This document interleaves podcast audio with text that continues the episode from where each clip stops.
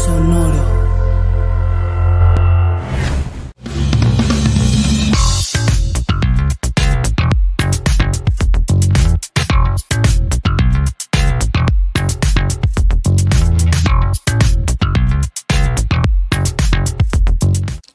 ¿Qué tal mis estimados herejes? Bienvenidos a Herejes en Vivo. Vamos a platicar de algunas noticias de estas últimas semanas. Se va a poner bonito. Quédense con nosotros. ¿Cómo están queridos amigos? Los voy a saludar uno por uno como este como Dean manda. Empezando por mi querido Alejandro Vázquez Aspilicueta. ¿Cómo estás? Cuéntame de tu escenario que acabas de armar en este momento. ¿Cómo estás, Bobby? Eh, bien, yo sigo de viaje, sigo de vacaciones y me agarraste medio distraído porque vos sabés que estaba leyendo mensajes casuales, eh, así aleatorios del último episodio. Esto en el no que se yo- planea nunca, sí. En el que yo no estuve, mensajes como Vasco es necesario, te extraño, oh Vasco, no nos desampares ni de noche ni de día. Vasco, Vasco, ¿dónde estás? Eh, me encanta la dinámica con Caro, pero sí hace falta el guapo de Vasco. Nada, mensajes, mensajes casuales que Oye, uno pero, lee. pero leíste solo los de tu mamá. No, Oye, no, mi mamá, está, ocupada, ¿no? mi mamá está muy enojada con vos, Roberto, está desilusionada. Eh, no del corsario, porque uno cuando no esperas nada de alguien no podés desilusionarte, pero de vos, Bobby, que sos el yerno que cualquier suegra querría. eh, mi mamá está muy triste, dice que hablaste mal de mí, de hecho te mandé los mensajes Sí, sí, eh, sí. y que ahora no te quiere más. Pero no ver, sé cuánto, si hay- si hay cuánto alguna- te importa que Vivi no te quiera más, pero no te quiere más. Mira, si hay alguna persona en este universo que puede entender el resentimiento que guarda mi alma hacia tu persona, es Viviana. Recordemos la frase histórica de Sí, mi mamá sí, sí, si no fuera, tu madre, te odiaría. Sí. La mejor frase del mundo. Este te voy a presentar para continuar esta, este bonito show al Daddy Shark de esta canción para niños, el corsario Alejandro Durán Eraña. Que creo que está silenciado el muy estúpido. Con razón, yo estaba risa y risa y hable y hable y nadie me pelaba. Cada día se vuelve más boomer. Es impresionante. Es- es Está a punto jalada. de imprimir este Zoom y leerlo. Sí, sí. Cállate, pendejo. Oigan, este, pues estaban, estaban pensando, güey, que, que, que no sé qué decir otra vez, güey. Está- el- No te preocupes, si quieres le sigo. Si quieres No, presento a... No, no. Déjame mi tiempo para no decir nada, No, no, güey. silencio en lo que el, el- lo que el corsario nos permite continuar. Venga, Caro. Ok. Eh, Oye, qué, qué generoso, qué magnánimo. Pero- pero- tipazo. Es tipazo, un tipazo, no pero, te merezco. pero déjame la presento, güey. Este, bajando del Olimpo, del periodismo serio, eh, incisivo para codearse con nosotros, la perrada, tenemos a nuestra querida Caro Hernández. ¿Cómo estás? Porque además de magnánima soy humilde. Sí, siempre, Claro. siempre me gusta, humilde. Me gusta codearme mucho con la morusa, güey, para ver qué se siente estar ahí. Pero, No, pero- pero me encantó. No, digo, lo peor es que cada vez nos volvemos más tontos conforme pasan los episodios. No es que mejoramos con vos. Entonces no sé para qué realmente está. De hecho, es parte de mi plan, güey, exhibir su limitación intelectual para eventualmente que la mía destaque más, que tampoco es tanta, pero Pues, también sí, no, con estas comparaciones, pues Pero tampoco es tan difícil hacer eso, Caro. es correcto, es correcto. Tienes razón, te lo voy a conceder. Eh, gracias, Bobby, gracias por, por, por este, saludarme tan amablemente. Es mi, es mi intento de, de esquivar el bullying. Este, sé que no lo voy a lograr, pero mira, Pero te valoro se mucho hace. el arrojo. Yo- tú sabes que yo el arrojo lo valoro muchísimo. Ok, gracias. Qué amable. Seré tierna mientras te agredo. Lo haré con gracia. Y no me sentiré bien. Eso. Voy a ¿Sabe sentirme muy culpable. Sabes que lo va a sufrir más ella que vos, Bobby. Es correcto. Seguramente. Antes de que sigamos, permitime decir una novedad muy, mucho importante, A ver, querido adelante. Roberto, No, que nos involucra. Eh, bueno, ustedes saben que estamos en una temporada exclusiva de Podimo que está ocurriendo en este momento mientras Sí. nosotros vivimos nuestras vidas y salen episodios maravillosos como el de la historia de la esclavitud que va a salir mañana, Mañana. o el de la semana anterior que fue la leyenda negra española. Pero va a haber algo más, porque ustedes saben que tienen 45 días gratis con Podimo, con nuestro link. Pero si se quedan a- hasta el día 46 y más, pero a partir del día 46 van a participar por dos instancias de sorteo para un show en vivo que van a ser los herejes con una invitada muy especial, muy especial, que no podemos nombrar, pero que en este momento yo sé que está usando una playera amarilla. No la podemos nombrar, no, no tenemos forma de nombrarla por cuestiones de derechos y todo, pero los herejes van a hacer un show en vivo el día 11 de noviembre en la Ciudad de México y para participar y poder estar en ese show, tienen que estar suscritos a Podimo más de 45 días con nuestro link. Entonces va a haber dos sorteos, así que atención a eso. y además, eh, y además va a haber más novedades en noviembre en la Ciudad de México, pero por ahora evidentemente no van, van a estar opacadas por esa noticia que acabas de dar. Sí, porque aquí invitaras al mismísimo Papa, no hay nada mejor que lo que acabas de decir. Pero... ¿Vas a venir caro al show? No, no, no, ah. pero me imagino que esa persona con el color amarillo que dices, el amarillo es una cosa muy hermosa, porque quien de amarillo se viste, en su belleza confía. Wow, ah, ok, muy, bien, muy bien. La verdad, la verdad yo, yo sí estoy nervioso de conocer a Shakira, amigos. que te pague lo del fisco y a lo mejor se te quita el nervio. No es cierto, no es Shakira, amigos. Por, por si alguien no captó. ¿De qué vamos a platicar hoy? ¿Qué, ¿Qué, noticias bonitas o feas tenemos el día de hoy para la gente? Corsario, es tu trabajo, por favor, lee los mensajes. A la mierda, güey. No, perdón, pero. un trabajo, Corsario, un trabajo. Ser hermoso en cámara y leer los mensajes. Es lo Esos son dos, pendejo. Esos son dos. Porque sumar sí sabe el muchacho. pues no, Del 1 al 5 se lo sabe completo. No, al 2, al 2, no te pases de lanza tampoco. Este, no, pues son puros saludos, güey, puros saludos de qué chingón que están aquí. Amo a Vasco, Vasco, Vasco, te amo, Vasco, Vasco, desnúdate. Vasco. está bien. Mira, Aldo Aguilar ya está preguntando que si ya fuimos a Sonora Grill, este, estaría, eh, decíamos que estaba, estaría cagado saber dónde nos sentarían a cada uno fuimos, de nosotros. pero me dieron una mesa a mí y otra a ellos tres. No sé por qué, no sé qué pasó. A mí, a mí me pusieron a trapear. Llegué y me dijeron, oye, la entrada es a las dos. Este dinero se te va a descontar de propinas. sí, de hecho, todo es, es todo un estudio socio socioeconómico y sociocultural.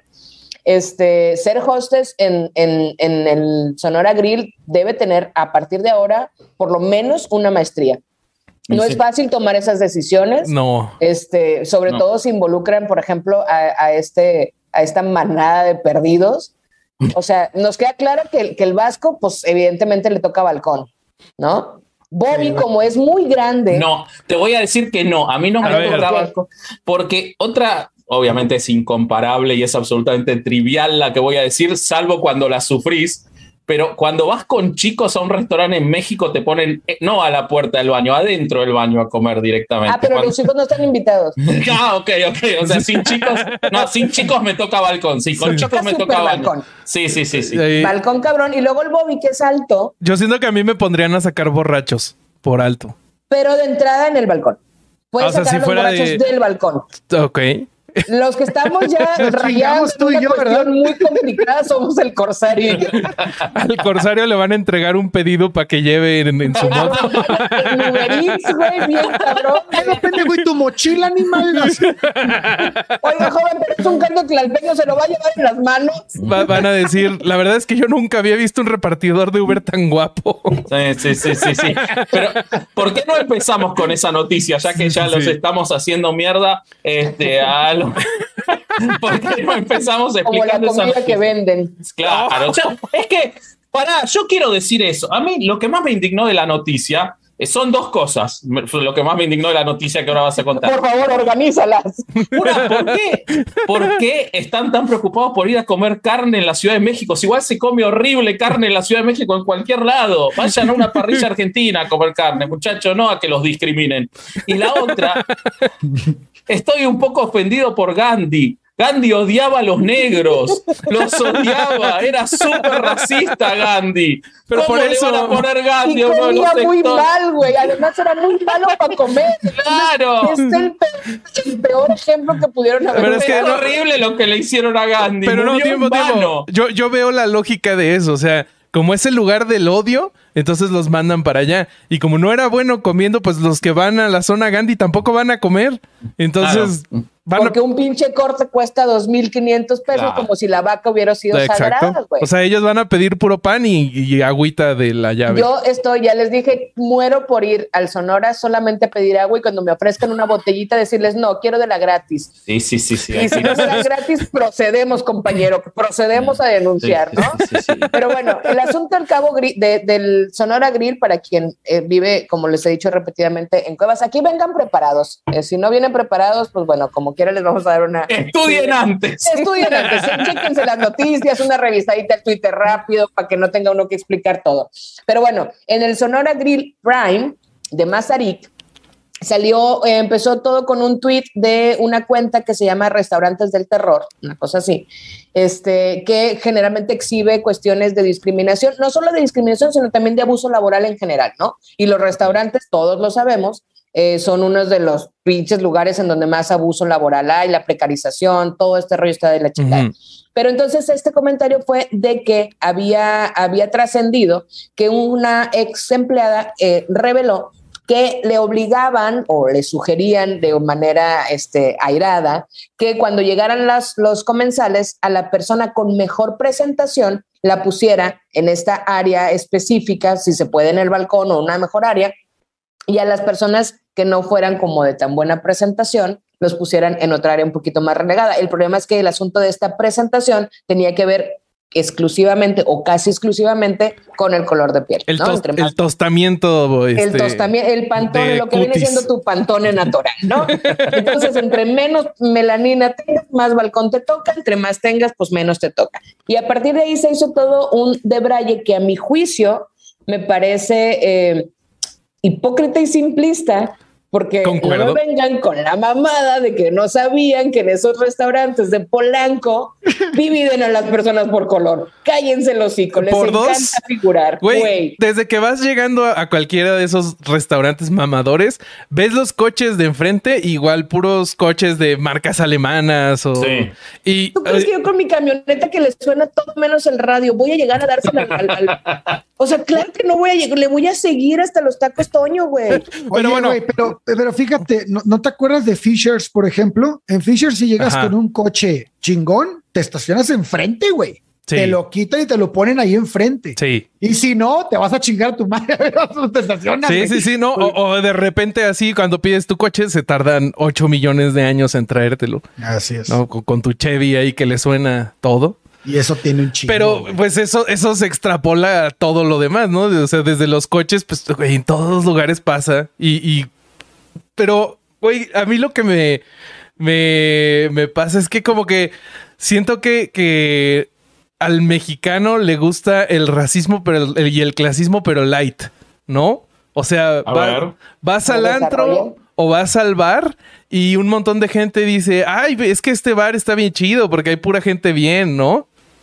Gente bien. Bobby, tienes que juntar bien a tus amistades. Se me hace que te estás juntando con gente con Bueno, pero entendé, entendé que es un fresa en deconstrucción permanente. Valoralo, Ok. valoralo como tal, valoralo como tal y querelo así. A mí me parece. me Yo parece- dice, Voy a ver, reconocer el esfuerzo. Esto- yo les estoy contando lo que a mí me han contado porque a mí me cagan esos lugares. Yo no salgo de mi porque a mí casa. nadie me quiere llevar al antro. exactamente. Pero, eh, yo yo creo tampoco te llevaría a cenar, Yo cabrón. creo que es, eh, y, y Caro lo dice, marav- lo expresa maravillosamente bien en la, en la columna que publicó esta semana sobre el tema, porque Caro viene acá a hablar temas ya regurgitados, o sea, no nos Por trae cosas supuesto, yo nuevas. no voy a pensar Eh, nuevos temas. Pero, eh, o sea, quedarse con Sonora Grill es eh, absurdo. Yo como turista he visto lo que es la discriminación permanente en México, de cómo el trato no es igual hacia mí que hacia otras personas, que cómo, cómo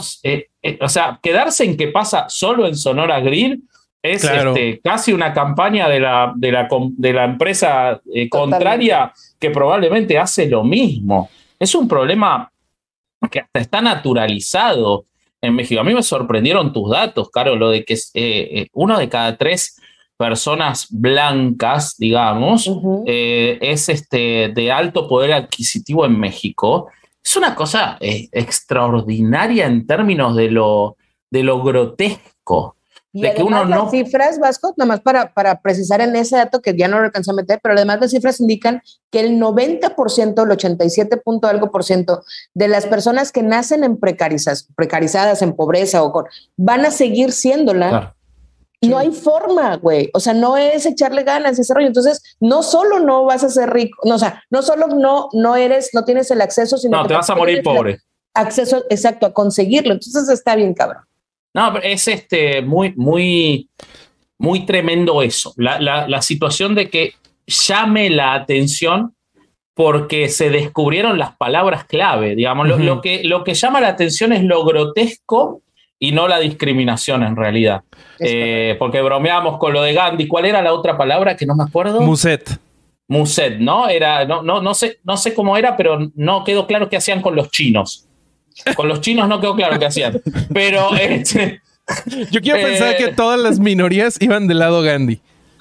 Ah, ok. eh, uy, lo enojado que estaría Gandhi. por favor. Bueno, eh, eh, Voy a morir. pero México es un país, perdón, o sea, el- el- la, la- el- la prestación de servicios en México tiene naturalizado el maltrato muchas veces hacia el que es igual del que está prestando el servicio.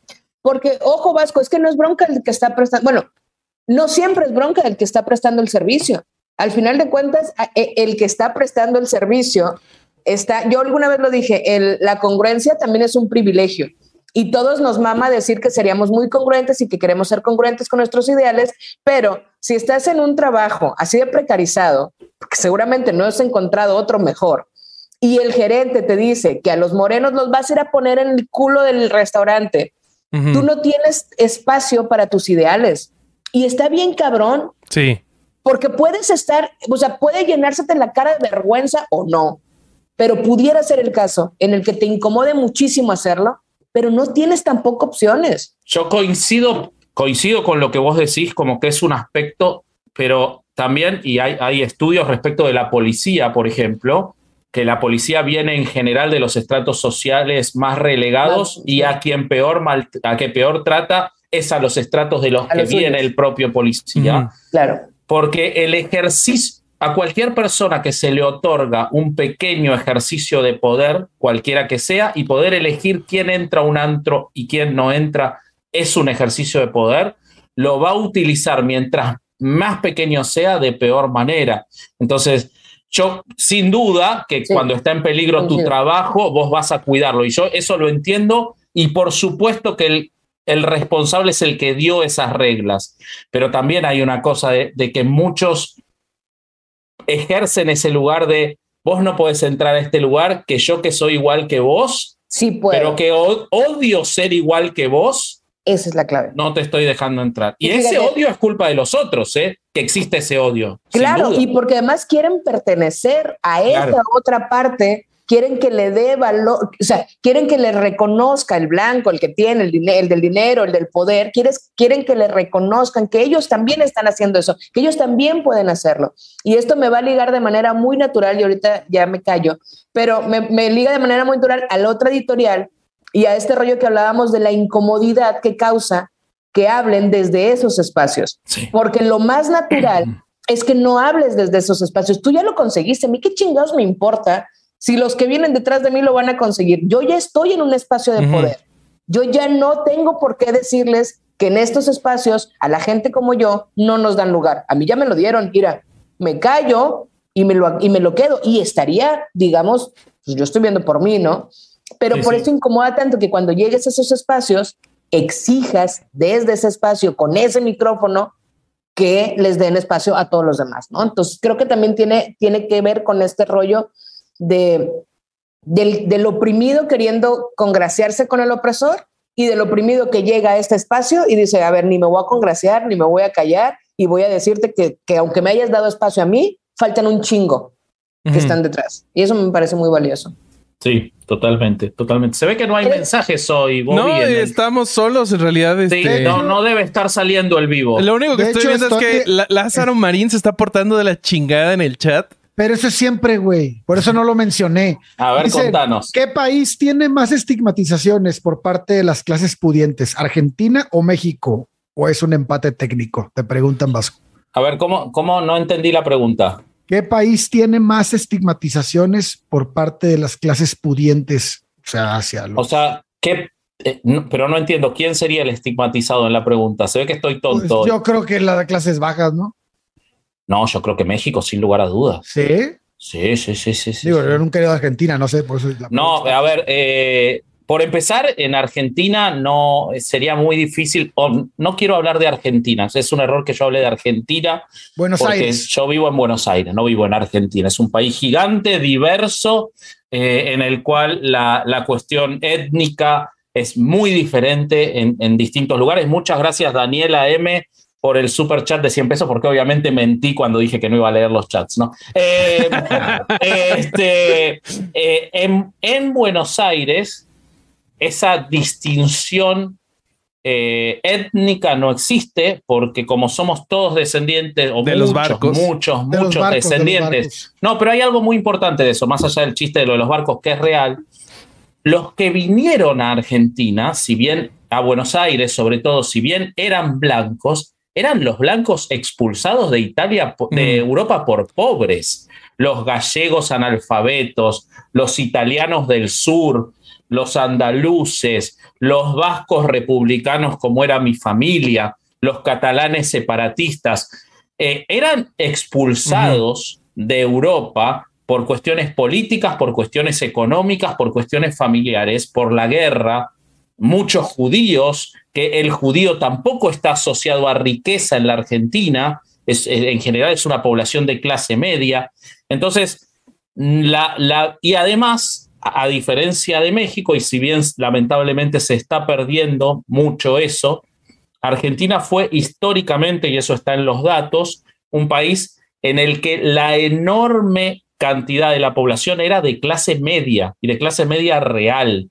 No existía esa distinción tan grande entre la clase alta y la clase baja. Nosotros no tuvimos pobres hasta hace, eh, o sea, en, en un número muy considerable, hasta hace relativamente pocos años, de los últimos desde la última dictadura militar que destruyó para siempre, yo creo, a la Argentina, en la década del 70, pero antes de eso era un país de una enorme clase media y de mucha movilidad social. Entonces, y además de muchísima migración, otra cosa que México no tiene. Argentina es un país históricamente de muchísima migración. Nosotros toda la vida hemos tenido mucha gente de Paraguay, de Bolivia, de Perú, de Uruguay. La cantidad de uruguayos que viven en Argentina es casi igual a la que viven en Uruguay. Entonces, eh, nosotros construimos un país en ese sentido más parecido a lo que era Estados Unidos en la década del 50 en cuanto a, la- a la- a- todo La eso. diversidad. Mm. Todo eso se está perdiendo, ¿eh? Y nos estamos convirtiendo rápidamente en lo que es México, rápidamente en cuestiones sociales. La clase media está desapareciendo, eh, no es accidental, es algo que está ocurriendo en el mundo. La clase media no le interesa a nadie, se necesitan laburantes y ricos, nada más. Y la pandemia lo demostró. Eh, pero, pero sin lugar a dudas, vos ves, en, y yo lo veo y lo converso con Sil y con ustedes y todo, el trato hacia las personas que no son ricas en México es de un desprecio absoluto Sí. que en Argentina se viviría con mucho pudor. Ok, ok. Este, yo lo dice. Perdón eh, por la respuesta corta, ¿eh? No, sí, ya sé. Por, No, eso, por ya no te seguí diciendo nada. ¿Te fijaste que nadie le dijo No, algo como sí. para sacar un hilo? ah, no, bueno, no, no, oye, y el clima allá fresco, ¿no? Fresco, qué bueno. aquí Aplicamos no. la de Polo Polo. Aplicamos la de Polo Polo. Ajá. No era fácil de explicar. Che, son tres mexicanos y un argentino, nadie sabe nada. Y a nadie le importa, además, como viste. Como cada quien, yo contesté ahorita dos mensajes que no había contestado a mi mamá, güey, de hace años. Oye, yo lo dice que el problema de raíz es que exista la exclusividad en lugares en los que al final vas a pagar por un servicio. Creo que tiene razón, güey. O sea, que te que, que por el mismo pago te den un lugar este distinto a otra persona, ya de entrada está. Y también la pretensión, porque ahí voy a regresar un poco a lo que decía el Vasco. O sea, ¿por qué quieres ir al Sonora Grill, güey? Porque cuesta dos mil pesos un corte Güey, hay un Feo, chingo de lugares además. más mejores en, donde En puedes- México, más que se come mejores, maravilloso. En donde puedes comer un chingo mejor que ahí, pero te mama la pretensión, güey. Te mama decir que fuiste a Mazarik. te o sea, también somos bien pinches pretenciosos, güey. Sí somos. A, a mí, la neta, me vale 7 millones de millas náuticas que el Sonora Grill no me deje entrar, güey. O que me, pus- o que me quisiera poner en un lugar, porque no voy a ir, güey. No voy a ir a pagarle. Ah, pero ¿qué tal las terrazas? ¿Eh? ¿Qué tal las terrazas? Pero eh, no tiene nada que ver. te voy a No. ignorar solo para no insultarte, güey. Insúltalo, Pero yo te por estaba diciendo que se sí lo te está gustaban ganando. las terrazas. Claro que me gustan mejor. las terrazas, pero no para ir a Y que es pagar mucho más de Exacto. A e- pues, es, es a ese punto al que Pues voy. no fuiste claro. Pues no me dejaste hablar. El punto ah. es que puedes irte a la terraza y pasártela toda madre y no pagar millones de pesos. Y hay chingo de lugares así, güey. Pero ¿qué es lo que dices? A la gente le mama estarse diciendo que fue a lugares donde pagó mil baros. Es pagó como los por- pinches antros de mierda que los odio, güey. Pinches lugares horribles. Cuando te cobraban, co- no, no sé si yo hace mucho, yo nunca fui a antros, pero eso de que cobraran cover y que hubiera un cadenero a mí me parecía lo Está más de insultante del universo, güey. Por mí se van a la... O sea, yo no fui Total. justo por eso, güey. A lo mejor me hubieran podido dejar entrar, a lo mejor no, no sé, no le voy a dar la oportunidad de decidir, güey. Yo no voy, yo lo único que iba era a peñas porque pues era yo muy hippie, ¿no? Y en las peñas esta madre con un güey tocando guitarra, estás de acuerdo que por supuesto me iban a dejar pasar, ¿no? Pinche hippie. Pero la neta, ese asunto de, de pretender y de buscar un lugar, güey, no vayas a ese espacio. Está muy mal. Ojo, no estoy diciendo que lo que están haciendo esté bien. Solamente digo que es, deberíamos de dejar de ir. O sea. Pero lo siguen, hac- a ver, es lógica de mercado. Eh, porque es, es- y eso eh, es otra cosa que uno puede bromear, ¿no? Pero al el fondo es la realidad, me parece. Ahora resulta que todos nos enteramos porque salió lo de Gandhi y lo de Musaka, o no sé cómo era. Eh, pero nadie de los que fue a comer ahí nunca sintió que le estaban haciendo eso. Déjenme de joder. claro. Entonces, si nadie va más a comer ahí y con los que van no les alcanza, porque evidentemente no es que le decían no te sientes, su dinero lo aceptaban igual. Claro. Entonces, si No no, vamos tocar. más, Ajá. tienen que cambiar su criterio, pero como esto, y Bobby preguntaba en la semana, esto no le va a afectar nada al negocio, es más, va a ir más gente a ver de, de en dónde lo sienten. A ver de qué lado lo pones. Claro, güey. Entonces, Pero a ver, van a seguir tiempo, haciendo lo mismo tiempo, porque lo único que modifica, perdón, lo único que modifica estas conductas del mercado es el mercado, no, no hay otra forma. El- el- lo que podemos hacer es hacer el, el reto caro. Ir a Sonora Grill a pedir un agua. Entonces así va- vemos en dónde nos sientan y no tenemos que pagar. Ok. Sí, yo, yo este, suscribo. Dice Aldo Aguilar y quiero, quiero, ¿dónde está? ¿Dónde está? Aldo Aguilar. No, pero también vayan y ármenla de tos porque no los dejan pasar. Yo no digo que no lo exhiban. Por supuesto que hay que exhibir y visibilizar toda esta discriminación este racismo. Lo que digo es, no, no, no le den la importancia al lugar como tal. Las acciones, claro que hay que denunciarlas, pero seamos, seamos muy pragmáticos en la visión completa. El lugar no vale verga de todos modos. Total. O sea, independientemente de si a mí como morena me pusieran en el balcón, como quiera no voy a ir a pagarles ese dineral por un corte de carne mal Claro, cocido, güey. Mm. Claro. Totalmente. 100% de acuerdo. Ese es mi punto, Aldo. Muchas gracias a Di que nos manda un superchat de 50 pesos. Dice que yo hice una pausa y que yo tengo la culpa, por eso Caro entendió que le estaba tirando. Muy, puede ser. Gracias. Di. Es muy probable. Pero bueno, no, a lo que iba es que cuando, le voy a platicar el contexto. Cuando vino Caro a Querétaro, fuimos a una terraza y nos la pasamos a toda madre. Y, No hallabas cómo, cómo presumir esa parte. No tiene ningún sentido. Ah, pero quería decir que fuimos Está a una súper terraza forzada. juntos, güey. Está súper forzada. Ok, y tú ¿Por y- qué? entonces tú y tu amiga personal Mi amiga personal, claro. Fuimos a una terraza. Fuimos a una terraza. íbamos a ir a unas tortas, güey, pero te rajaste. No, no encontré porque yo no tengo GPS. Acuérdate que me Ah, perdí en una plaza, güey. Tienes razón, tienes razón. Yo me pierdo. Pero bueno, sí, Corsario, sí, fuimos a una terraza y ciertamente estaba muy chida. Y, Sí. y, y ya sé, hay un chingo de lugares baratos a donde pueden ir para hacerla de huevo. Muy bien. Vayan a una terraza, güey. Si quieren carne, vayan a Sonora. Claro, va, vengan a Argentina. Exacto. No estén tristes, no sean pobres. No, pero, pero vos sabés que eh, es tremendo eso de los lugares. Acá Eric decía, o alguien decía eso de, lo peor es que vas a esos lugares y después se come como el culo. Ah, yo nunca jamás, esto, viste, el, yoísmo no vale para nada, pero como anécdota lo cuento, ¿no? Jamás me quedo a comer en un lugar en el que hay que esperar para comer. Porque me cagan. no existe, salvo que estés en un pueblo, no existe, no existe que no haya otra alternativa para comer. Entonces, si te están haciendo esperar, es probable que mesas haya, pero se hacen los importantes.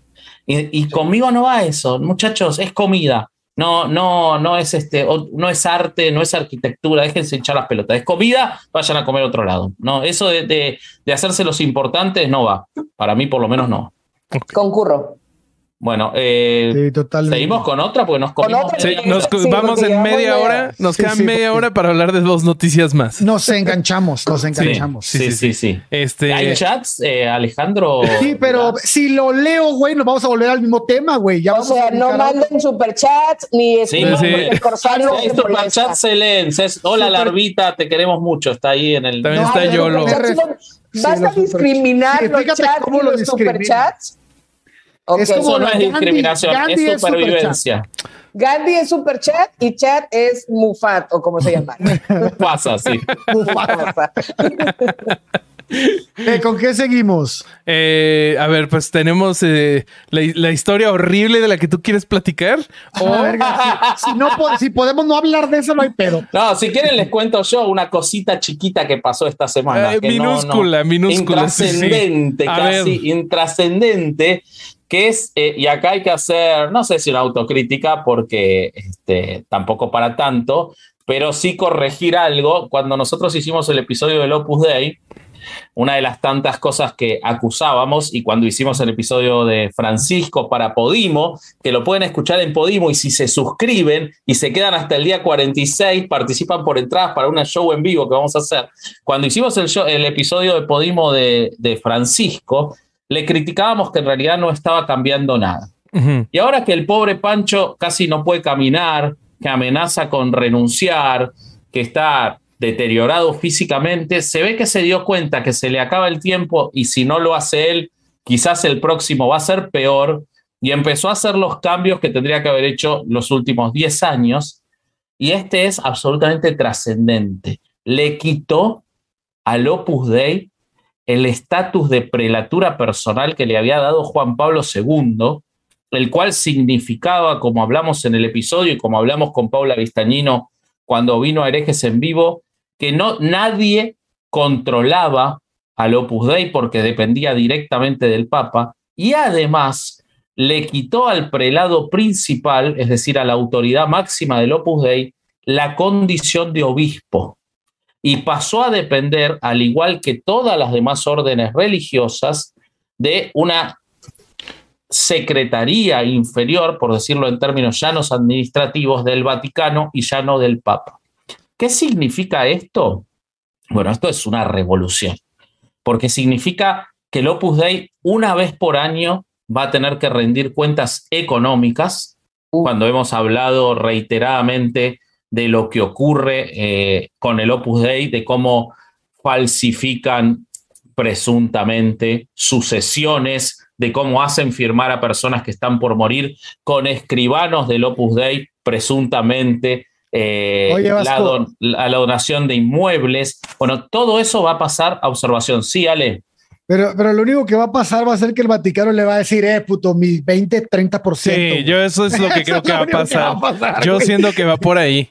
Yo, ojalá que no, ojalá que no. Me parece que como símbolo, y la iglesia tiene mucho de simbólico, eh, como símbolo es importante. Y hay una columna de ayer de Paula, quien, a quien apreciamos mucho en herejes, eh, en Infobae, en la que ella eh, afirma que probablemente esto ocurrió por la investigación que se hizo respecto de eh, el trabajo esclavo al que sometía el Opus Dei a las empleadas domésticas en las distintas casas del Opus. Que lo platicamos con ella, ¿no? lo, lo, eh, lo, platicamos con ella. Ella fue la principal investigadora, ella es muy modesta como para decir que había sido ella la que lo hizo, pero realmente parte de eso, eso llegó al Vaticano y hay constancias de que llegó a Juan Pablo y luego de que llegó esa investigación, Juan eh, perdón, a Juan Pablo, a Francisco, y luego a Juan Pablo también, porque. Este, porque pero, por eso no corregí, porque güey, él está como quiera en todos lados, es un santo. Sí, totalmente. Pero yo creo que no hay manera de que le llegara a Juan Pablo porque se, se hubiera quedado en Ratzinger, sí o sí. es verdad eso, es verdad.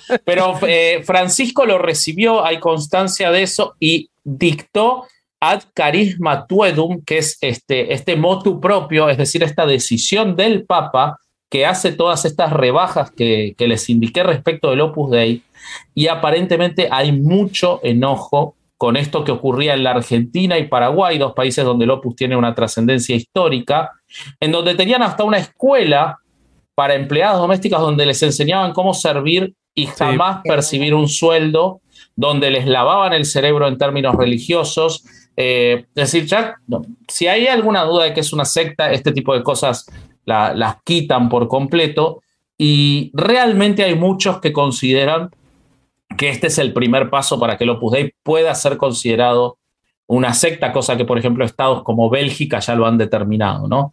Entonces, nada, a mí, quizás estoy siendo extrañamente optimista, pero me parece revolucionario y me, y me llenó de alegría esta semana que, que, por lo menos una bien haga a mi compatriota antes de morirse. Eh, igual no, es que dejo de desear que, se muera, ¿no? O sea, no, no, es un viejito desagradable, pero por lo menos una bien hizo eh, y, nada, para mí es un, es un notición. No sé qué opinan es un gol, es un gol. Este, antes de que opinemos, eh, Calavera Barbada nos manda cuatro mil, cuatro mil varos eh, colombianos. Saludos de Colombia, los quiero mucho. Nosotros también a ti. Muchas gracias por el super chat. Y Charo nos manda 50. muchísimas gracias, Charo. Le mandamos un abrazo y este, que invitemos a Caro a Patreon. Al Zoom de Patreon. Ey. Va. Caro no puede. No. Caro, no puede. Justo ese día no puede, no dijimos cuándo.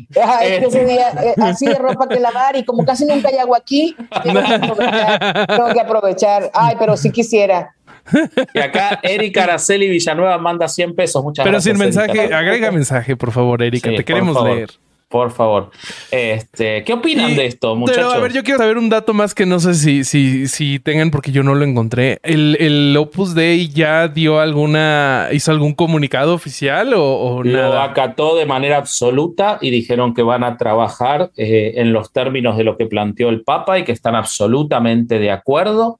Eh, y además eh, ordenaron una investigación interna. Esto ya lo habían hecho antes, esperando que no hubiera más consecuencias en el Vaticano respecto de estas escuelas de esclavas que tenía el Opus Dei eh, para el servicio doméstico en sus casas. Ahora sí, ahora sí. Dos cosas. Diga, Lo cual dos cosas, Bobby. Una, que, que, hay mucha más mierda escondida y por eso siempre que en una negociación aceptas lo primero, debiste pedir más, ¿no? Sí. Y, la segunda, a Mariana Rodríguez le gusta esto, güey. Imagínate lo que sería eso en San Pedro, empleadas domésticas que nunca cobran y que estén totalmente subordinadas a todo, güey. Sí. Ella sería muy feliz.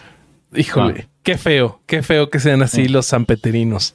Eh, Miguel Ángel nos manda otro super chat. Muchísimas gracias. Gracias, Miguel Ángel. que no ponen mensajes? están poniendo no, mensajes. Porque no los estás leyendo, güey. Entonces la gente los estoy leyendo. Todos los he leído. Todos, los he leído. Lee los baratos también. Lee algún mensaje gratis. Lee lo de Gandhi. Lee, también lo de Morenos. Sí, sí, sí. bueno, a ver, Larva, Larva dice, Corsario, te amo. Okay. ¿Qué sesgo, qué sesgo tan claro perdón, se ve? Perdón, fue el primero que leí. Oye, dice, yo, eh, ¿qué? qué? Lo voy a leer yo porque tú te estás atarantando. Dale, dale. El Eric Peñalosa dice que si voy al Zoom de Patreon me manda agua desde Texas. Pues es lo que estamos peleando, Eric, pero no nos la quieren soltar. Ay, que pero es que de eso depende. De, eso depende que, llegue el agua de Texas. Que vos vayas a Patreon. Sí. Como, como cuando dicen, de verdad esto que lo escuché gente que decía, eh, si no tienen agua, les tenemos una solución, inscríbanse a un gimnasio. Y en el gimnasio se pueden bañar. Wow. Y era como, güey, neta, no seas pobre. No seas pobre. Usa güey. para, para contratar. Ajá, güey. La gente. Y te lo dicen con un brillo en los ojos de cuando sientes que descubriste algo que los demás Claro. no. Sí, Me dan sí, sí, ternura, sí, güey. Espectacular. ¿Cómo, cómo no se les ocurrió? ah? Sí, no, Ajá, de que, güey, soy condescendiente, pero también soy feliz. Anda al baño del Sonora Grill, que para los blancos hay duchas. Güey, no te aquí- enteras. Aquí es un, es un, es un término muy ya este, común cuando dices, güey, vamos a Walmart a cagar. Güey, en Argentina, dos veces. Ah, huevo. Güey, en Argentina sí te podrías bañar con los bidets, güey. Claro, no, sé si es tan cómodo. No sé si es tan cómodo. ¿Cómo le harías, güey? Sí, no me hables de comodidad que me está bañando con un pinche jicarito de, de primavera, de mantequilla primavera, mames. ¿Y cuánto tiempo se supone que va a durar esa tortura? No sabemos. Hasta que llueva, güey. Bombardeamos nubes y la nube se fue. El gobernador dijo, no, no te vayas, la nube se fue. Entonces ya no puedo Pero, hacer pero más. ¿cómo que se fue si Samuel le dijo con mucha Le dijo, convicción? no te vayas, y la nube dijo, quedara. a mí tú no me mandas, yo soy nube tejana, me voy. Pero Dicen que si vuelve el bronco, vuelve el agua. Eso están diciendo. Probablemente. Mm, sí. Porque con el bronco, mucho que se robó, pero agua teníamos. Ah, sí, sí, sí, sí, sí, se bañaban. Se bañaban. Oigan, Vanessa Victoria dice, yo creo que en toda América hay problemas graves de racismo y clasismo. Sí. Eh, las diferencias por país son irrelevantes mientras hay desigualdades tan profundas. Pues sí es el caso de los indígenas, ¿no? En todos lados se les discrimina. Pero bueno, este, Sí, sí, la pregunta no era si no había discriminación en Argentina, por Claro. supuesto que la hay un montón. La pregunta fue una comparación muy puntual ¿eh? Sí, entre Argentina y México. O sea, en Argentina hay discriminación, en Argentina hay racismo, eh, en Argentina hay cada vez más clasismo eh, y, sobre todo hay mucha pobreza e indigencia que eh, es, es algo que, que estamos intentando entender cómo funciona y muchos de manera muy horrible, como hace poco un político, José Luis Espert, un tipo nefasto, que dijo, de esos que se dicen liberales, pero en realidad son conservadores que no quieren pagar impuestos, vieron que hay un montón que se dicen liberales, pero son este, fascistas que no quieren pagar impuestos, eh, y dijo que había que buscar una forma de prohibirle a los pobres que tengan más de dos hijos, porque si no Argentina se iba a transformar en una favela gigante. Él usó la expresión Oh. Villa Miseria, que es la que se usa acá, eh, pero para que ustedes entiendan, como una, una favela gigante, eso fue lo que dijo. Eh, es Es decir, un nombre bonito para una colonia aquí en México. Esta- estamos en un estamos en una situación muy muy muy compleja sociológicamente en Argentina eh, pero era una pregunta puntual de comparativa o sea y eso fue lo que respondí brevemente no Y creo que además, una de las cosas que yo precisé también en, en el editorial era el problema que yo veo muy grave es que como estamos tratando de convencernos que existe o de convencerles a otros que existe el racismo y la discriminación y el clasismo, no podemos enfocar todas las baterías en tratar de combatirlo porque estamos retrocediendo cada pinches dos minutos a decirles, es que sí existe, si ya hubiéramos superado esa pinche etapa, claro. pudiéramos estar en la siguiente, güey. Me imagino que en los países más evolucionados socialmente aceptaron que existía en algún momento, yo supongo que en algún país como Noruega, como no sé, en esos espacios que ahora son como tan bonitos todos que ni perros de la calle hay, en algún momento hubo cuestiones racistas o clasistas, las entendieron, las aceptaron, dijeron, sí, sí es cierto, ¿qué hacemos para mejorarlo? Y empezaron a mejorarlo. Nosotros no podemos pasar del creer que existe. Entonces estamos bien en el hoyo. pero igual es verdad eso eh, por ejemplo Alemania eh, había problemas de racismo y a partir del 39 y el 45 lo resolvieron digamos por ejemplo Eh, pero este el, el- el- la resolución en Noruega y esos países fue así caro no es que son tan maravillosos O sea, No, no, pero por lo menos lo Sí. Yo Eh, no iba a entrar en ese detalle mínimo de Sí. cómo lo resolvieron. o sea, Se resolvió. esos países lo resuelven. resolvió. Lo resuelven de maneras bastante drásticas, ¿no? Pero eh, el, Pues era una solución tan drástica que, era la solución o sea, final. para darle algo, un punto a favor, hace 20 años un poder prieto no hubiera tenido ni siquiera dónde hablar en Mm. México. Oigan, oigan, se están quejando en el chat de que qué pedo, ¿por qué no estamos hablando del Opus Dei? Ya regresamos otra vez al otro tema. Ah, bueno, perdón, perdón, el Opus Dei es muy racista. Eh, Pues sí. Ya, mira, mira. Yo recuerdo que el Opus Dei, eh, eh, el racismo lo aplicaba porque dependiendo de tu color de piel, te, asignaban a si eras supernumerario, numerario o este, las chicas que las hacían esclavas. Entonces. Oye, oye, este Corsario, lee el mensaje de Yaya, por favor. Ya lo estoy leyendo, lo- el del que nos vayamos a hacer. No, este, tonto, baby. uno antes, mucho Ah, antes. cabrón, ah, cabrón. Ver, eh, un primera vez que los leo, los veo en sí. vivo, son lo mejor. Corsario, Ah. léeme, por favor. ¿Ese? Ese. Ah, Ya lo había escrito, güey. Ah. Ah, no, bueno, si quieres hagan un chat aparte. Yo pensé que era claro, apaga la Ah, cámara, boludo. Apaga no, la sí, cámara. discúlpame, Corsario, no sabía que podía Te mandé un mensaje privado, ¿no? Ah, no, déjame seguir contestando yo. Chingado. El Too. igual. Igual, perdón, fue el corrector, ¿eh? porque en realidad el mensaje dice Corsario, lámeme, te amo. Está. Porque no mandó superchat. Si manda Ah. superchat, Yaya, puede que. Puede que Puede puede que, Puede que. puede que, puede que. Ok, ya. Dice, Vasco, no minimices el problema del racismo. Ah, la. ¿Dónde lo minimicé? Pinche Vasco, blanco, solo porque eres blanco, blanco y ojo de color, güey. Claro, Pero- ¿Cómo puede ser posible? ¿Cómo ¿Cuánto puede ser tengo que hablar para que quede claro que dije que hay racismo y clasismo? ¿Crees que soy cierto que estamos siendo racistas contigo por decirte que no minimices el, racismo? Racismo inverso. No sé, no sé qué tengo que decir. pa- o sea, que Cállate, siento- blanco.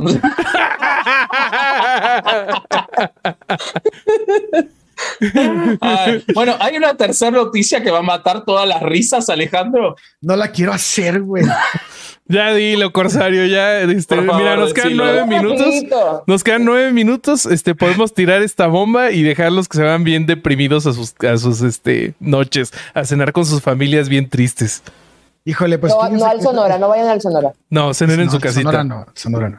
Fíjense que es una noticia que yo estuve siguiendo un buen rato desde mediados de julio, porque la verdad es que causó mucha indignación y, y este y ta- también exhibe de alguna manera, pues, cómo nuestro sistema de salud está de la chingada, ¿no?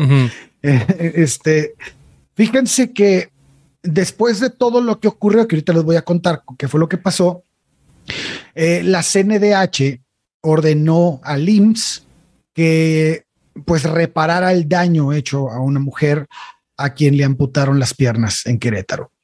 Eh, la, la Comisión de Derechos Humanos emitió una recomendación, que es la 118-2022, y esta fue dirigida al, al director general del Instituto Mexicano del Seguro Social, Zoe Alejandro Robledo Aburto, eh, porque una joven de 27 años fue amputada eh, de ambas piernas, le extirparon el útero y un ovario por un mal tratamiento, un mal diagnóstico y un seguimiento inadecua- inadecuado de un dispositivo intrauterino, mejor conocido como el DIU, por parte del personal médico adscrito a dos unidades hospitalarias en el estado de Querétaro. Eh, La CNDH determinó que los médicos del Hospital General Regional 1 y la Unidad de Medicina Familiar 9 del IMSS transgredieron los derechos a la protección de la salud, a la integridad personal y a la salud sexual y reproductiva y dañaron de esta manera el proyecto de vida de una joven paciente. ¿Qué fue lo que pasó en términos amplios? Ella fue a que le pusieron el DIU, el DIU fue puesto mal, no sé cómo lo pusieron, que estaba pues fuera de lugar, entonces empezó a generar una infección Ajá. cuando ella se sintió mal, se presentó y dijo, oigan, ¿saben qué? Traigo un dolor en el abdomen. Dijeron, ah, es este, es una, no sé, un dolor muscular. Y vámonos. Luego llegó otra vez, ¿saben qué? Tengo un dolor en la espalda. Ah, es un problema lumbar.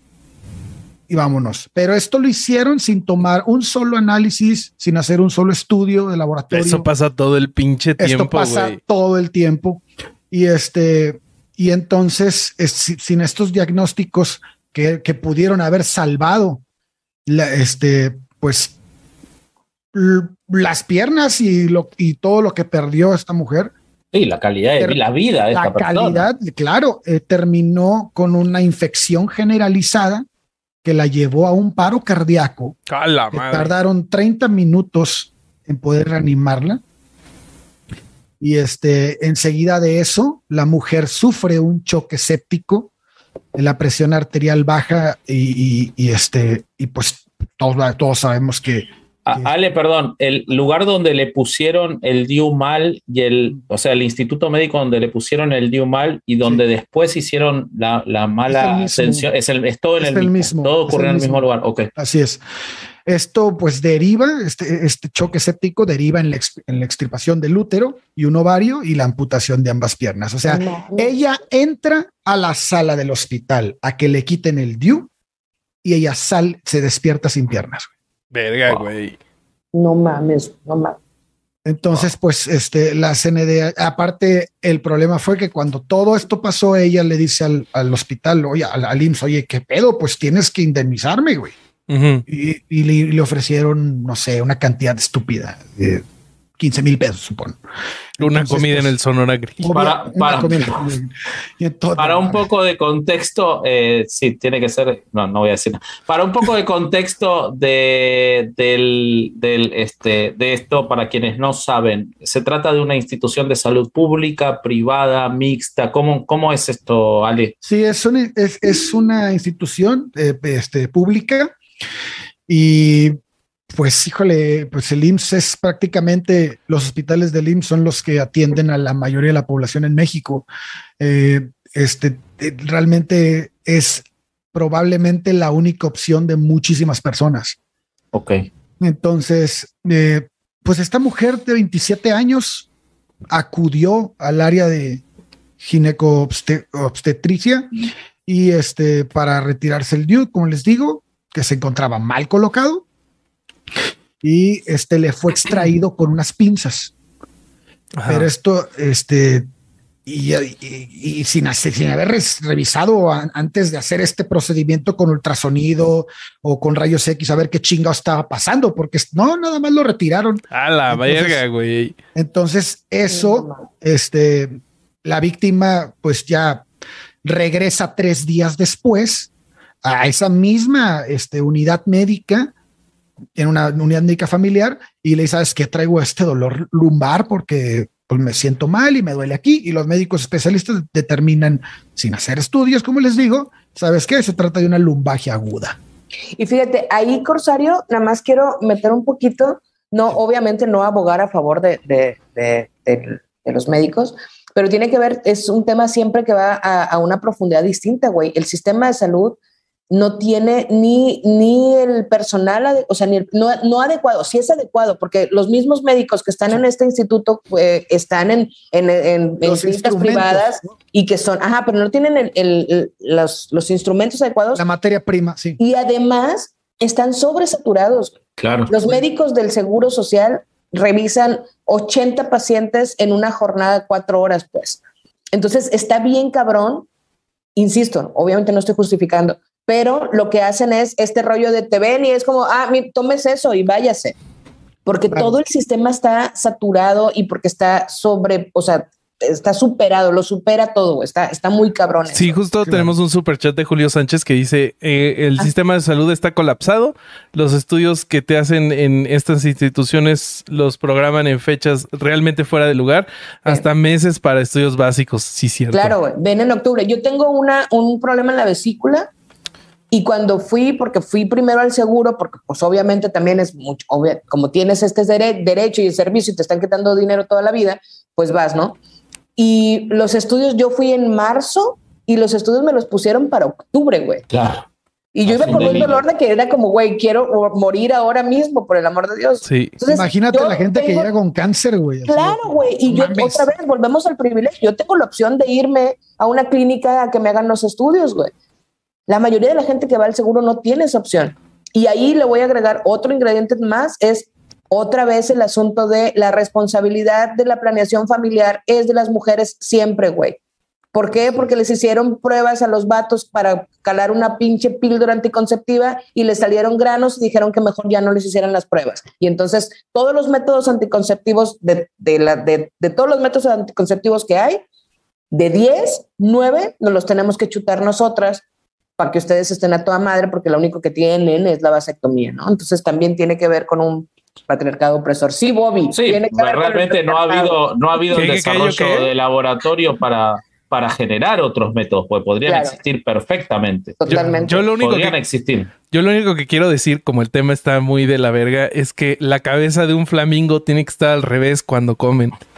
No te robes, no le robes el lugar a Borre, te pido Me por lo favor, por- pusieron en el chat, lo Por pidieron más que estemos en Sonoro. Yo le quiero agradecer a XX Estrada por el super chat, también a Alan Vadillo, no dejaron mensaje, a Lisoda también, muchísimas gracias. Hay una persona acá, Gavita Uy, que está muy enojada de que no hablamos suficiente del Opus Dei. Lo que pasa es que estamos continuando, primero que el tiempo apremia y después que estamos continuando respecto de dos episodios que hicimos sobre Sí. el Opus Dei ya. Gavita dice que le va a echar la, le va a rezongar a leyendas legendarias por la recomendación. Ellos no tienen la culpa, hablamos el tiempo que podemos de las noticias y tenemos dos episodios más sobre el Opus Dei, entonces te invitamos a que vayas a verlos y no te enojes tanto que es solamente un vivo de YouTube.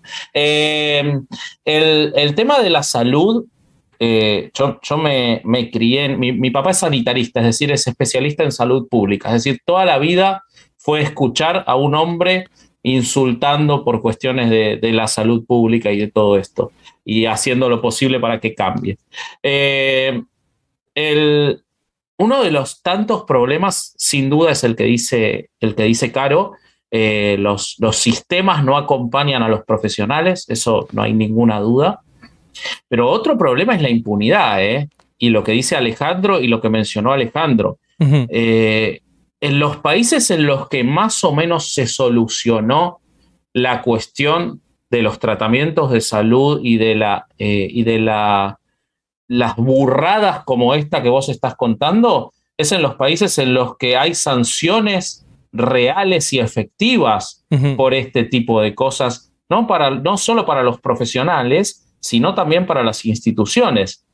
Eh, en, en muchos países cierra una institución a la que le ocurra algo como esto. Yo estaba escuchando hace poco el podcast sobre Doctor Muerte, sobre un médico de Texas que dejó lisiadas a varias personas. Eh, Sí. Se supone, si Siento. bien él, él nunca lo confesó, pero que se supone de manera, eh, lo hizo exprofeso, eh, pero el sistema de salud era responsable.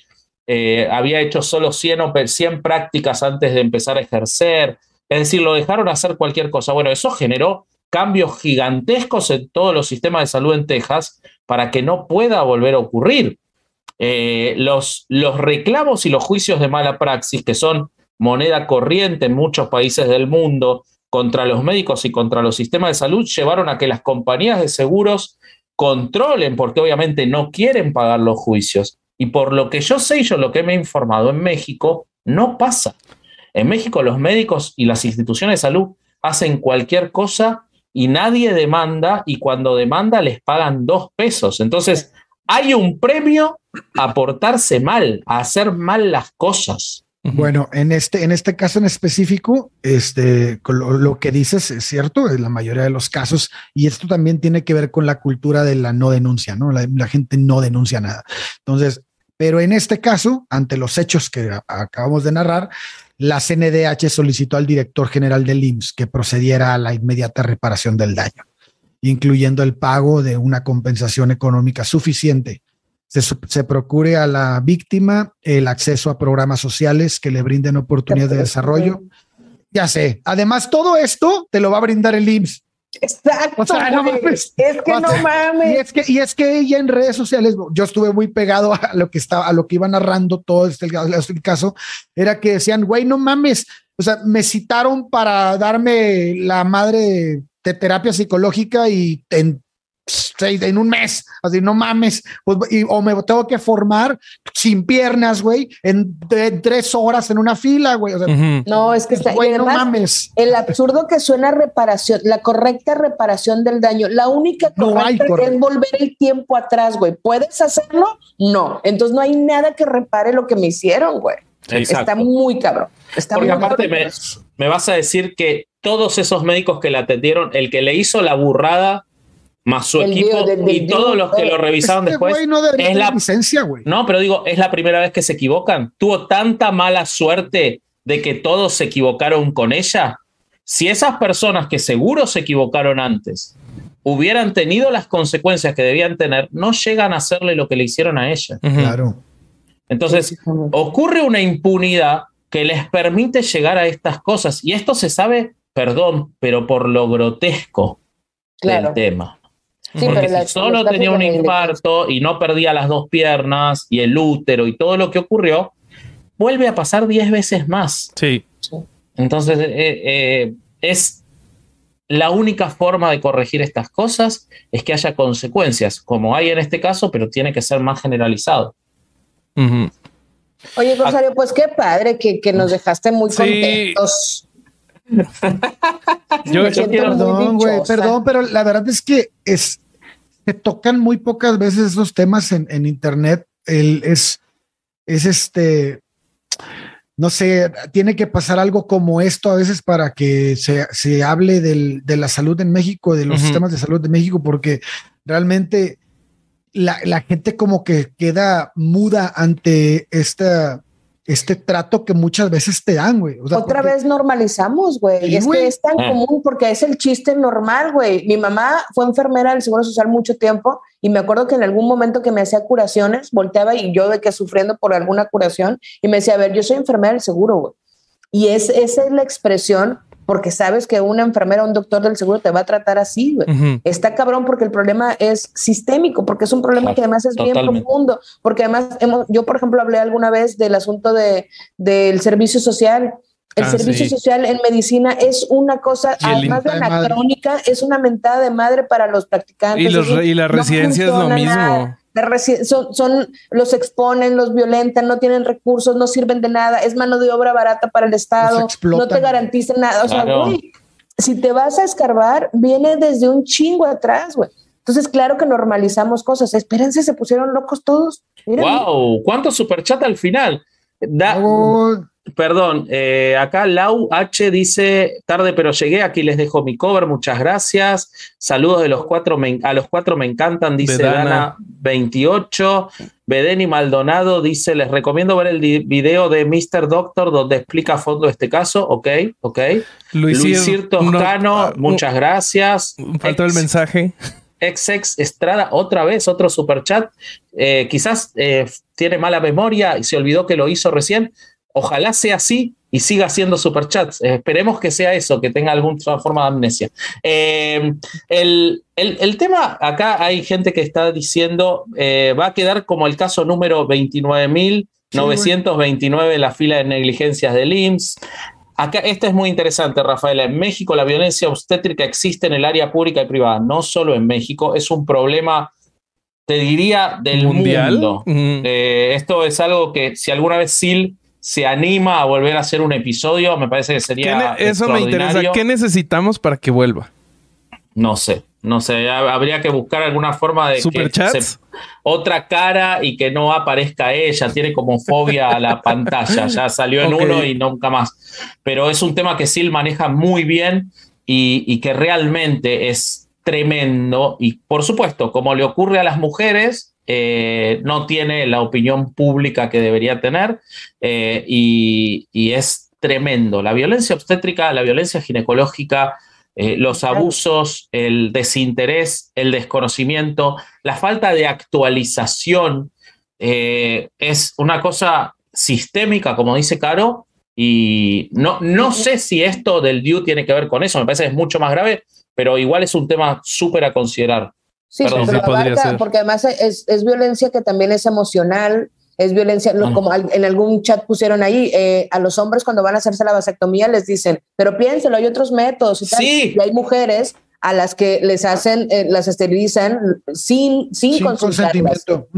Y, la y además el, el juzgar, alguien también puso por ahí, nunca había sido tan juzgada como cuando vas con un ginecólogo como mujer a decirle a un ginecólogo que te quieres hacer, eh, por ejemplo, que te quieres este, operar para no tener hijos, que te quieres ligar y te dicen, pero no ha tenido hijos.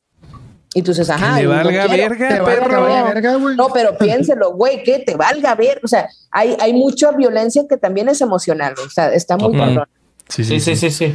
Eh, sí. y que además amedrenta, ¿no? Porque cuando una persona le cuenta a otra, no, fui a tal ginecólogo y me dijo tal cosa y el otro no quiere ir y, y, toda la cuestión cultural de que no se habla y es, este, es muy fuerte, es muy fuerte el tema ese de la violencia y, y no parece que pueda haber muchos cambios porque de nuevo está muy oculto. Y pasa en todos lados porque en Estados Unidos se daba mucho en las clínicas de aborto. Muchísimo. O sea, que llegaban a abortar y, y no mames, así, y sí. Y señaladas seguro. por el dedo de Dios. Si estoy entrando aquí, güey, es porque vengo a este pedo, ¿no? O sea, no mames.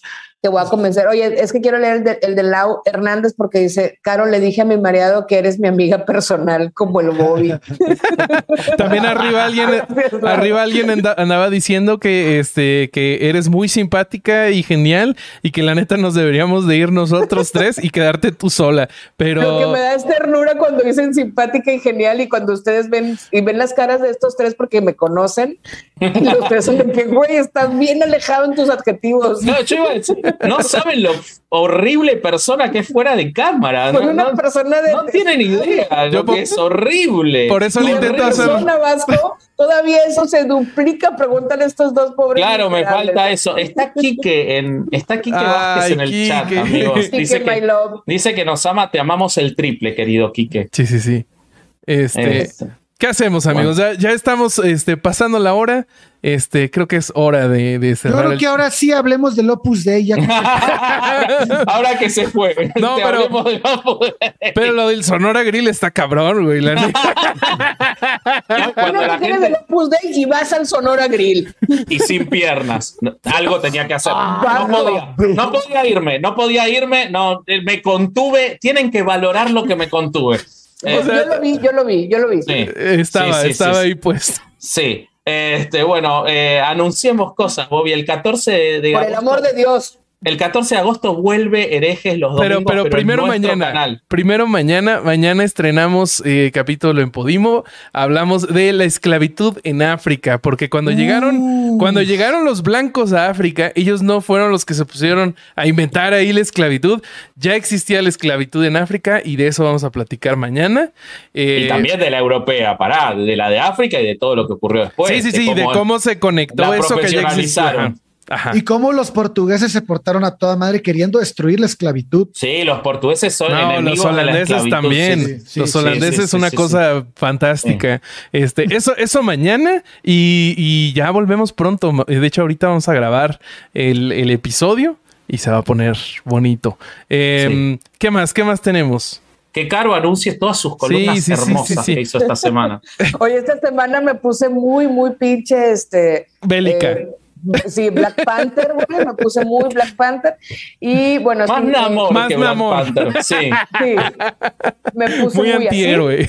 Este, pero bueno, en Latinus vayan porque hay mucho odio en el YouTube de Latinus, este, porque hablé, hablé de, de, de Tenoch Huerta y de el racismo y de cómo Y de Marvel. y cómo caló profundo que sea él y no otra persona el que llegue a este éxito, ¿no? Que hemos catalogado como éxito. Y me llovió muy cabrón y a mí me importa muy poco porque el algoritmo no reconoce los comentarios malos, solo reconoce comentarios. Entonces yo Tú ganando. sigues como siempre. cobrando. Tú sigues Yo lo cobrando. cobro exactamente igual. Y la raza, pero no te preocupa, güey. Te voy a contar historias de terror de lo que me preocupa. Me preocupa que no tengo agua, güey. Eso me preocupa. Este, eso en Latinus. Vivió en y- Nuevo Laredo y en Reynosa. Soy de Sinaloa. ¿Qué le va a preocupar que Laredo y en Reynosa. Claro. ¿Crees que tu comentario de cállate machorra me asusta? este, y bueno, en Ruido en la Red también hablamos del Sonora, este, y de este racismo y de la sorpresa que nos causa este hablar de eso, ¿no? Sí, sí, sí. Hablaron del Opus Dei ahí. Hablé un poco del Opus Dei. Al final, véanlo hasta el final, porque al final hablo del Opus Dei. De hecho, hablo más que aquí del Opus Dei. Ay, qué bonito. Y esos, y esos son mis anuncios parroquiales de esta semana. Y este. Entonces, Ay, voy a Querétaro Corsario. Pero si me vas a llevar a la terraza o te vas a Probablemente Cristiano? no. Ah, Pero quiero que sepas que voy a ir. Que hagan estoy el ahí. experimento, vayan al Sonora y pidan agua. En, por en favor. Querétaro que va a haber Sonora. si hay Sonora, güey. Pero bueno, Este, que pero entra todo mundo igual. es correcto. Pero bueno, voy el, el 22, tengo una plática en la Casa de la Contracultura. Voy a Ah, hablar bueno. de feminismo blanco. ¿Quién, quién puede Ah, asistir a eso? ¿Puede la gente. Todos, cualquier persona, aquí- se- la cuota es eh, este, artículos de higiene femenina, porque se le van a Ah, donar a, comunidades alrededor. Ah, Qué bueno, chingón. entonces yo digo que estén pendientes en tus redes porque seguramente ahí, ahí lo Sí. pueden encontrar. ¿Cómo son tus redes? Carol H. Solís en todas, en todas, incluyendo TikTok. Sí, señor. Eso. Sí, sí, porque estamos, bueno, yo no, pero estás eh, sintonizada con la chaviza. Con la chaborruques que traigo yo. Y ¿Y nosotros... Averiados qué hizo esta Ah, ah, semana? A la verga, a ver, a, a, a ver, se estrenó el episodio. Ah, dos la verga se Kurt llama ahora. Cobain. Me voy una semana y cambia de nombre. A la verga qué hizo esta semana. Instagram episodio- le gusta esto. Sí, sí, sí. sí. El episodio 2 de Kurt Cobain, si no lo han visto, puf, le Se puso bueno. Es como termina con puff. Ese No. es el ruido que hace el episodio 2 de Carcobain. Qué Eh, mamada, güey. No, el- Eso y sus cua- 14 tíos que se suicidaron también, güey. Ah, mira, mira. Ok, ok, ok. Bueno, Y eh, ¿y nosotros? eh, ¿Qué estamos en redes sociales en todos lados como herejes el podcast. Ahí búsquenos, síganos en, en Instagram, en TikTok y eh, en todos lados. ¿Qué- el, el de la derecha, ¿qué, qué es? Es Jason. El de la derecha soy cada vez más yo. El de la derecha, conforme pasan los años Cada- no y me me hago más grande, soy cada vez más yo. Eh, Cada no, que te este digo es- que no hice algo, este, eres más Jason. Este es Jason, este es Jason y este es LeBron. James Ah, ya. Es que, Y- es que estaba, se, ta- se estaba tapando su carita con el machete. y este es Ash Ash. y no Gizmo. sé qué más. Ah, tengo, tengo Mario Pingüino también. Mario Pingüino. Ah, muy bueno. Mario. Pingüino, güey. Es espectacular. Mario Pingüino es espectacular. Solo No mames la emoción, que es mi highlight del día, güey. Mario Sí, sí, sí. Pingüino es Mario Pingüino es hermoso. En noviembre te llevo un Mario Pingüino, ya está este compromiso. Güey, amo, amo Mario Pingüino, ya. Muy bien. Firmado. Este, y, y búsquenos en redes sociales individualmente como eh, vasco.org, corsario.org, bobby.org. Y listo, vámonos. Vámonos, Adiós. saludos a sus papis. Los queremos mucho, amigos. Bye bye. With Lucky Land slots, you can get lucky just about anywhere. Dearly beloved, we are gathered here today to. Has anyone seen the bride and groom? Sorry, sorry, we're here. We were getting lucky in the limo and we lost track of time. No, Lucky Land Casino, with cash prizes that add up quicker than a guest registry. In that case, I pronounce you lucky.